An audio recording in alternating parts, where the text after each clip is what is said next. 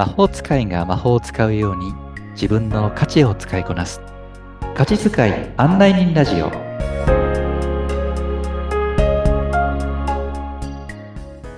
こんにちは。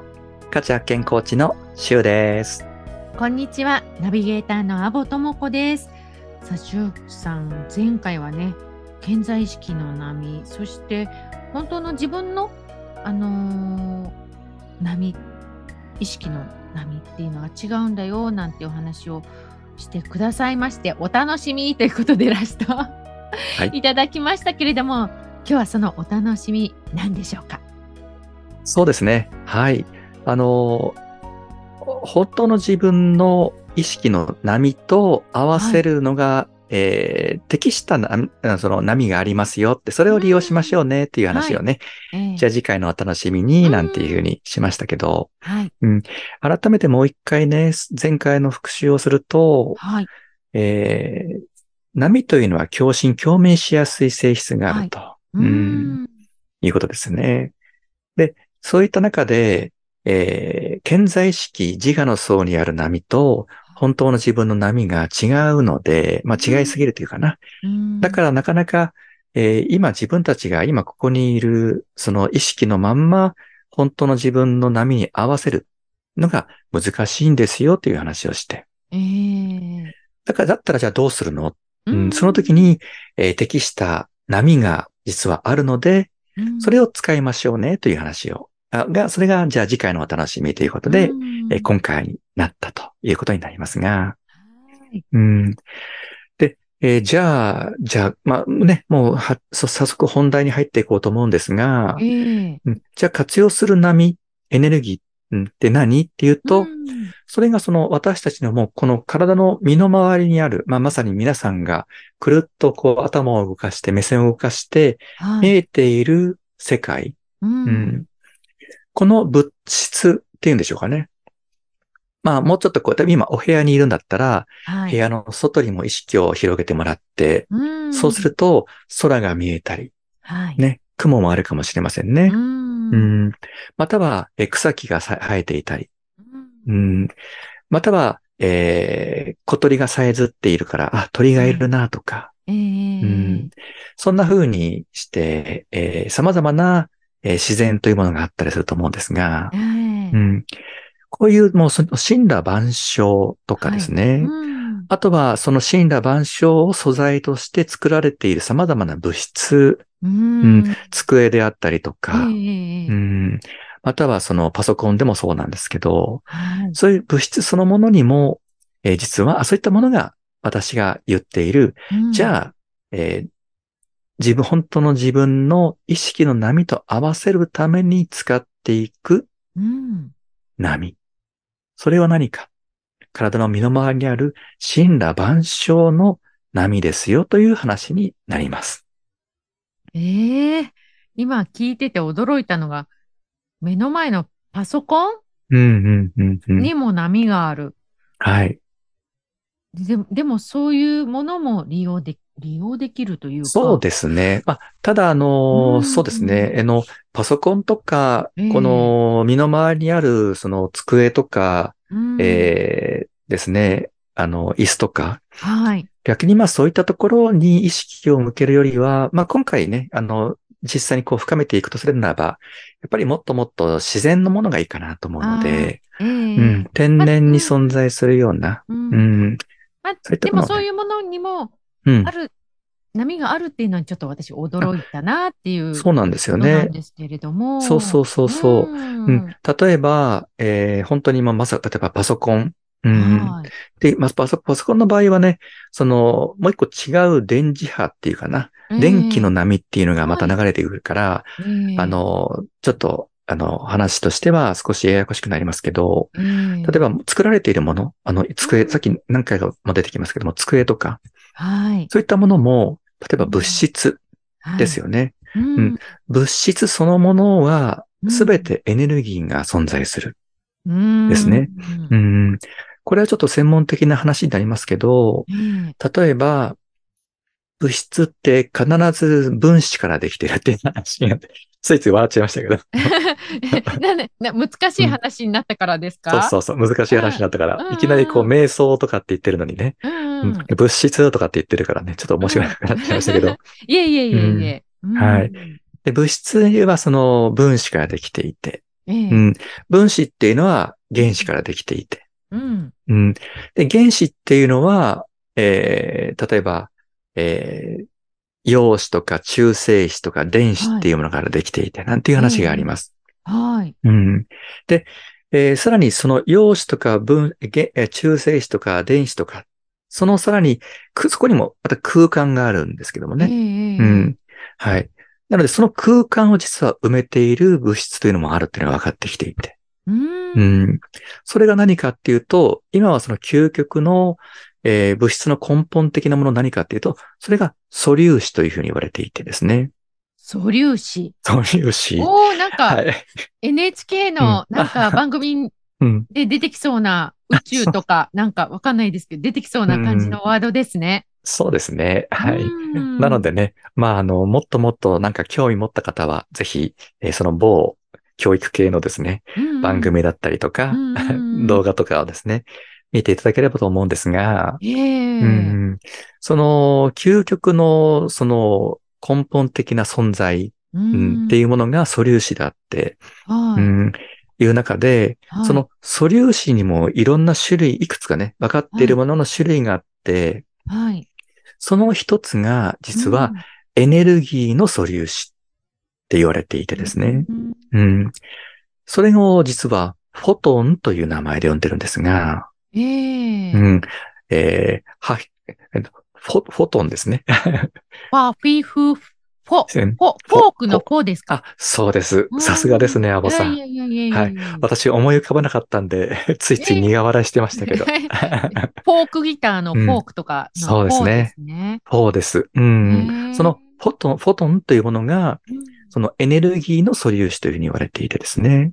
うんうん。なので、エネルギーというものも実は、その目に見えないんだけれども、うん、その、あ、こう、存在そのものがしてるんだということが科学的にも分かってきているなんていう話があって、うん。でさっき話が戻りますけど、ええ。このもの、ものですよね、物質。はい。うんうん。うん。物質も、こう、突き詰めていくと、フォトンというエネルギーの存在、素粒子というものが、そこには存在をしているので、ええなので物質も物質としてのエネルギーを持っているし、うん。物質的としての、えーエネルギーを発しているということになりますね。うん。うん、なので、目の前のパソコン、または椅子、机、うん。うん。様々な物質も、えーそこにはエネルギーを持っているし、発しているし、うん。自然界に存在する物質、うん。これもエネルギーを持っているし、エネルギーを発しているということになります。うん。面白い。うん。で、なんか、前回、喜怒哀楽はい。で、そういうのは、こう、エネルギーを人間が発してるうん、うん、うん、うん。はいい、はい、はい。とをうん。おっしゃったんですけど、うん、うん、うん。まあ、同じエネルギーっていう言葉なんですけれども、うん。まあ、そうすると、じゃあ、その机にはい。喜怒哀楽はあるの？っていううことになるのかなって思うんですけど、そこら辺はどうなんですか？そうですね。あの、そうなんですよ。で、椅子とか机に喜怒哀楽がね、あると思いいますかっていう話になるんですけど、これはもう簡単に言うとないんですよね。あ、うん、そうなんでないです。うんそう。なので、えーじゃあ、なんで人間はっていうと、まあ、それは人間が特別だからで、うん感情というエネルギー、物質というエネルギー、ね、まあ、待って、感情エネルギー、物質エネルギー、これはもう違うもの。ですはい。でええ、感情エネルギーを生み出すのは何か、だ何か。うん、これは人間ですう。ん、うん。だから人間だけが感情エネルギーを生み出すと思ってもらったらいいです。うん。うん。うん。これがでもだから、え、楽しさでもあり、あり、うん、人生歩んでいく中で、え、感じる様々な、まあ苦しみも楽しさと含めて考えて、うんもう人生波乱万丈すべて楽しんでいこうみたいな感じであれば、うん喜怒哀楽っていうのも楽しさになると思うんですけども、そういったものが楽しめるのも人間だけだし、ええうん。それは逆に言うと、まあそれで苦しむのも人間だけ。うんうん。っていうことですね。うん。で、その感情エネルギーというものがあまりりにも特徴的なので、その感情エネルギーを生み出す潜在意識にいるところからは本当の自分の意識のエネルギーには合わせることがなかなか難しいですよね、うん。という話が前回あって。うん。うん。なので、じゃあ、そこの本当の自分と合わせるために必要なもの、えーに適したエネルギーは何か。身の回りにある天然自然にある神羅万象が持っているエネルギーですよっていう話を今している中で、うん。まずは物質エネルギーというものが出てきましたけど。そういった意味で言うと、物質エネルギーというのは、感情が入っていないエネルギー、はい。誰の念も入っていないエネルギーですね。うん。週なら週のエネルギーっていうのがあるんですけど、ええ。でもそれが何にもないエネルギーを持ってるのが物質だという考え方。うん。で、えーさらにですね、そこに、えー素粒子という話をしましたけど、ええうんまあ、こういったものを、じゃあ私たちは、えーどういうふうにして、えー取り、うん利用しているのか。ええうん実は利用している、その活用している例というのは様々あってですね。はい。うん、例えば、うん、インドとか、あとヨガとかで言っているプラーナ。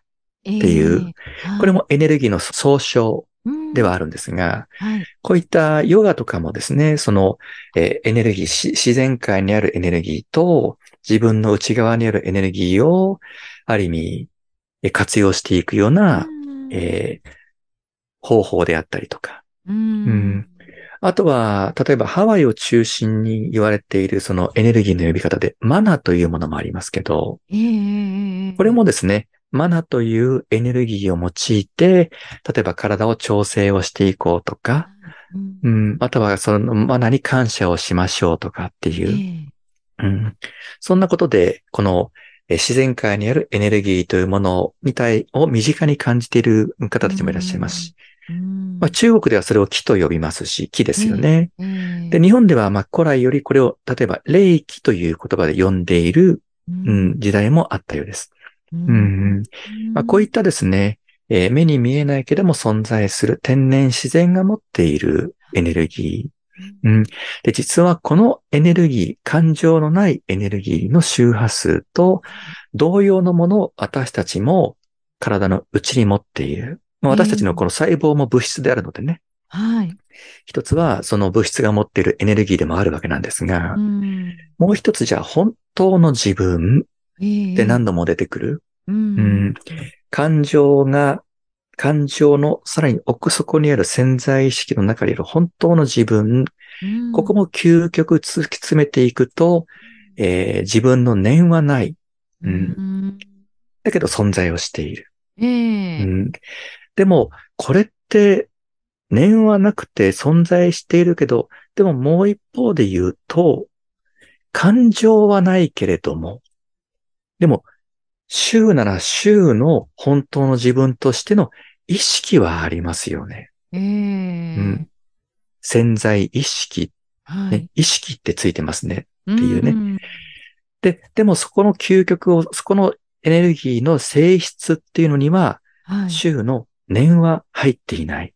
うんっていう中で言うと、実は天然自然が持っているエネルギーと、ある意味波としては同じ波を持っている。